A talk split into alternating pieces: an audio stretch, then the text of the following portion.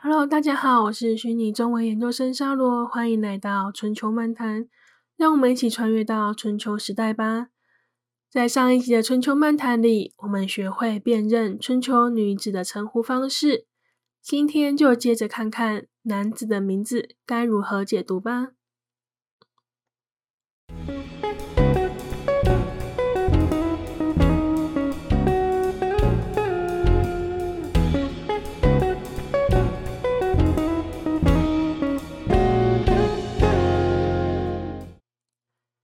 首先是命名取之的时间点。上次我们说过，子生三月则父名之。当孩子出生三个月后，就会为他命名。而《礼记·曲礼》上说：“男子二十，冠而至。”也就是说，当男子满二十岁的时候，就会为他举行冠礼，并且取字。在史书中，对男子的称呼方式比女子还要复杂很多。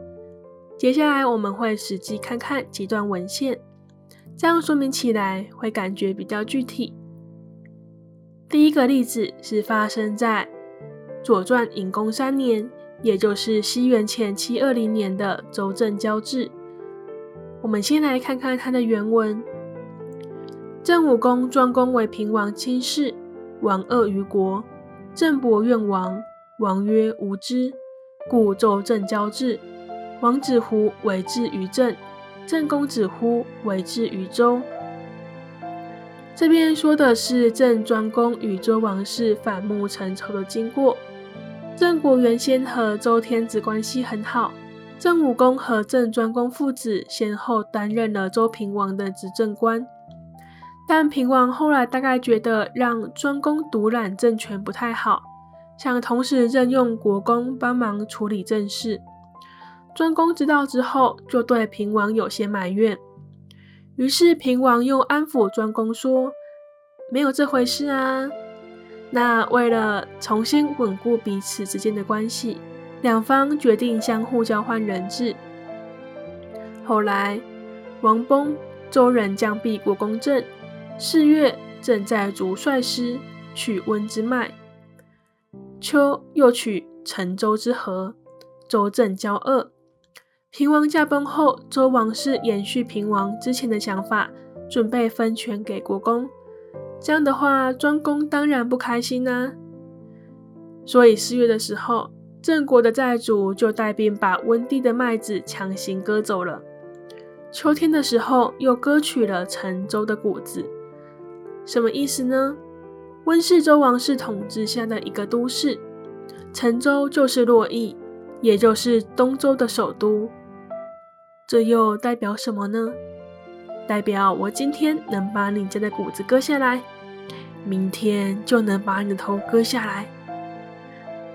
这句是沙洛自己加的。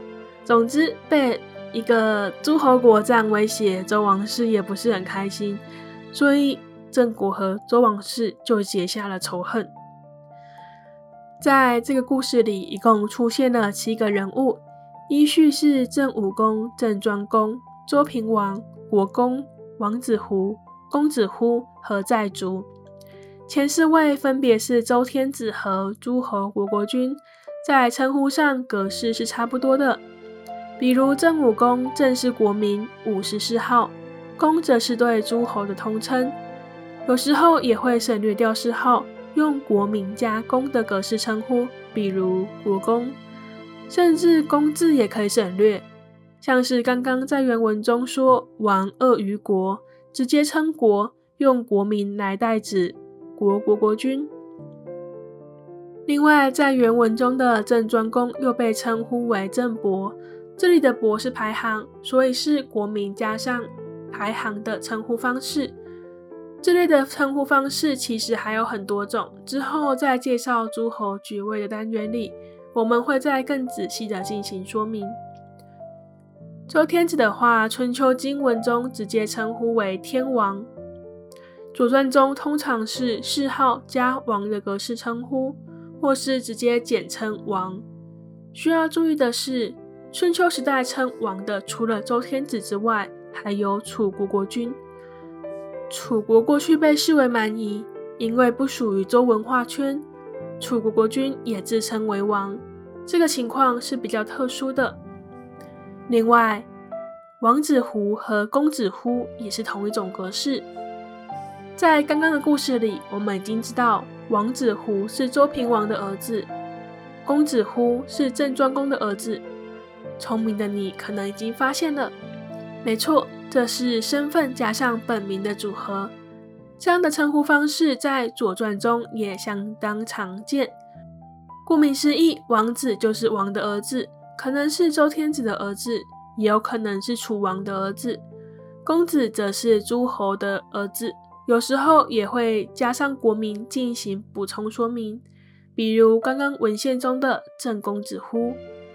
而在身份加本名的组合中，除了王子和公子之外，身份还可以替换成。王孙、公孙、太子、世子，王孙跟公孙也是字面意义。王孙就是王的孙子，王子的儿子；公孙则是诸侯的孙子，公子的儿子。而太子和世子其实是一样的意思。这里的“太”虽然写作大小的“大”，但念作太阳的“太”，和我们熟知的太子相同。春秋时期的太子和世子指的就是诸侯国的继承人，像是刚刚故事里的公子乎，在其他文献中也被称为太子乎或是世子乎。那他后来即位之后，则被称为郑昭公。而在故事中带领军队收割农作物的寨主，他的名字又该如何解读呢？之前在姓氏篇中，沙罗曾经介绍过常见的几种氏名由来，包括分封的国名、父祖的字、担任的官职、封地的地名。而寨主的寨就是最后一种类型，写作祭典的祭，念作欠债的债，债就是寨主的封地地名，而寨主的主则是他的本名。也就是说，寨主是氏名加上本名的组合。上一集在女性篇，我们提到女子称姓是因为婚姻。那么在这一集，透过债主的例子，大家能不能想到为何当时是男子称氏呢？刚刚说债主是氏名加上本名的组合，反过来说，为什么不称姓呢？大家可以想象一下，郑国国君姓姬。郑国的贵族大部分也姓姬，你姓姬，我也姓姬。在这种环境下，说自己的姓有什么意义呢？但如果是称氏，像是寨主，我们立刻就可以从他的氏名知道他的封地，知道他的身份，这样子才方便官场交流啊。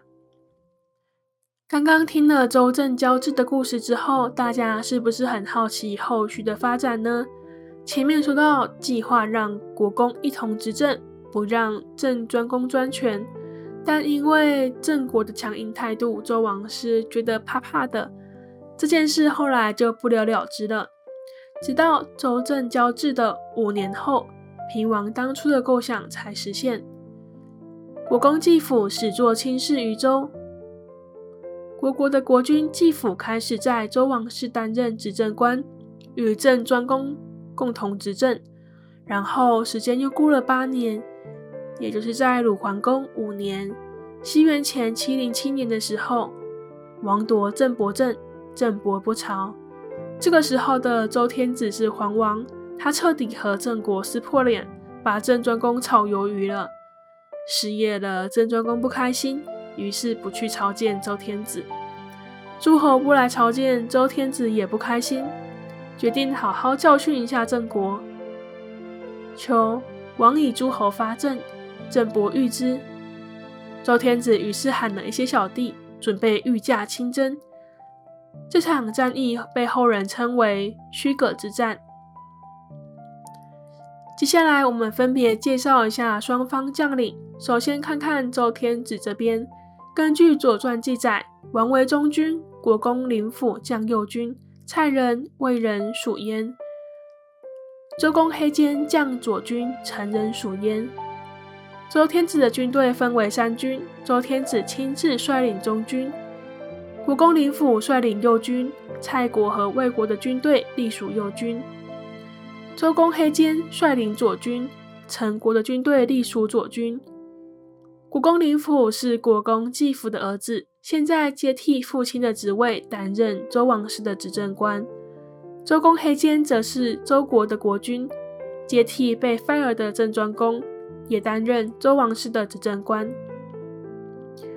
国公和周公的格式前面已经提过了，季父、林父、黑坚则是这几位国君的本名。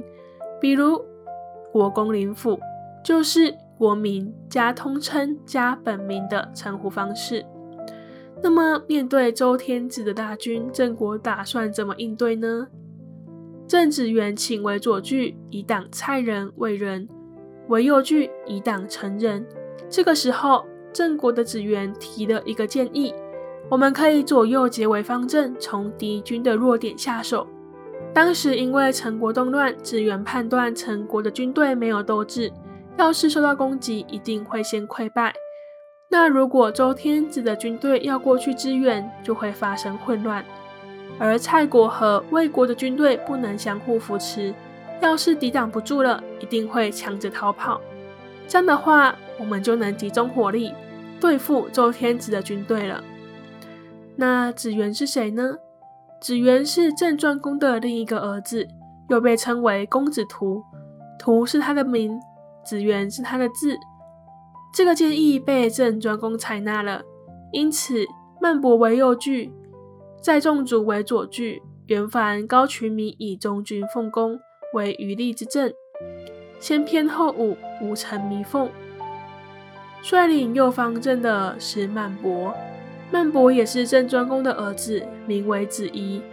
率领左方阵的则是老熟人了，也就是前面提过的在族，这边称为在众族，是市民加排行加本名的称呼方式。另外，它也会被称为在众，也就是市民加排行的组合。那么，率领中军的则是郑庄公及袁凡、高渠弥两位将领。元凡和高渠弥的格式与在族相同，元和高是市名，凡和渠弥是本名，因此是市名加本名的组合。那么这边中军摆的是余力阵，这种阵势的特色就在于军队前后交错排列，像鱼鳞一样层层叠叠的。具体怎么交错，大家可以回忆一下拍大合照的时候。后排的人是不是会站在前排两位的空隙间呢？五层弥缝就是这个意思。这场战役开打后，果然如子元所想，周天子与诸侯的联军大败。周天子不仅威信大减，还在战场上中了一箭，真的好惨呐！最后再补充一点，回顾我们在姓氏篇举过的例子。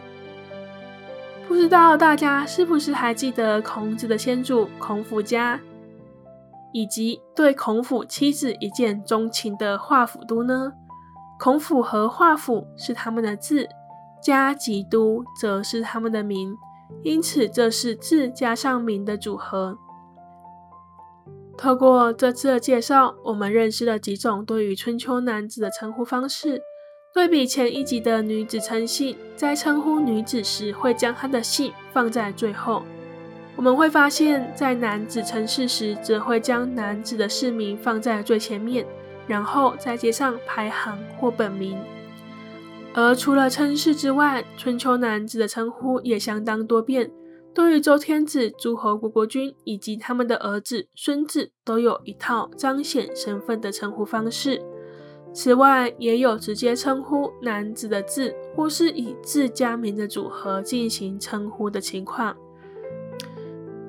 下一集的春秋漫谈会对姓氏名字大不同这个单元进行总结，除了帮大家回顾这几集的重点之外，还会带大家看看现代以春秋战国为背景的作品，结合我们学习到的知识进行实战。别忘了点下订阅。也欢迎留言说出你的心得与建议，我们下次再见喽，拜拜。